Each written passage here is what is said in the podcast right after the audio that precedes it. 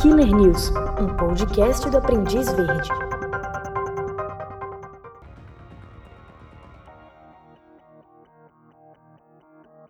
No início de julho de 2020, a polícia da Coreia do Sul se desculpou publicamente pela má conduta policial no caso do psicopata de Hua Song, um assassino em série que procurado desde o final da década de 80 por 10 assassinatos.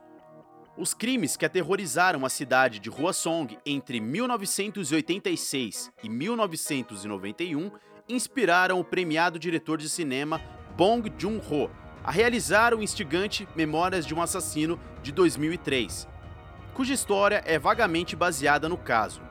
Na tentativa de resolver o mistério, autoridades sul-coreanas empenharam o maior número de policiais da história do país. Mais de 21 mil homens foram investigados e mais de 40 mil tiveram as suas impressões digitais retiradas. A primeira análise de DNA no país, com a ajuda dos japoneses, foi feita em cabelos coletados de vários suspeitos, mas não resultou em nenhuma compatibilidade.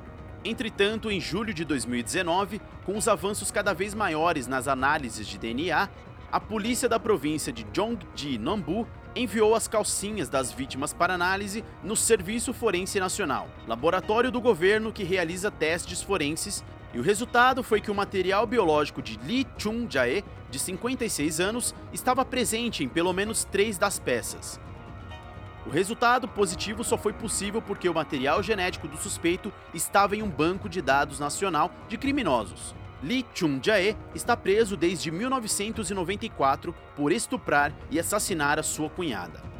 No anúncio feito no início de julho, o chefe de polícia Bae Yong-ju revelou primeiramente que Lee Chung-jae não só confessou todos os 10 assassinatos, como outros quatro casos, além de 34 estupros. Em um segundo momento, o chefe de polícia abaixou a cabeça e pediu perdão a um homem chamado Yun, preso injustamente em 1989 por um dos assassinatos do psicopata.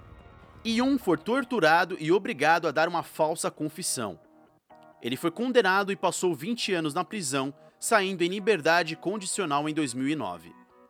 O chefe de polícia também revelou que quatro homens investigados nos anos 90 em conexão com os crimes se suicidaram posteriormente devido à vergonha. Lee Chung-jae permanece atrás das grades cumprindo sua pena de prisão perpétua e não será julgado pelos crimes cometidos entre 1986 e 1991 devido à prescrição.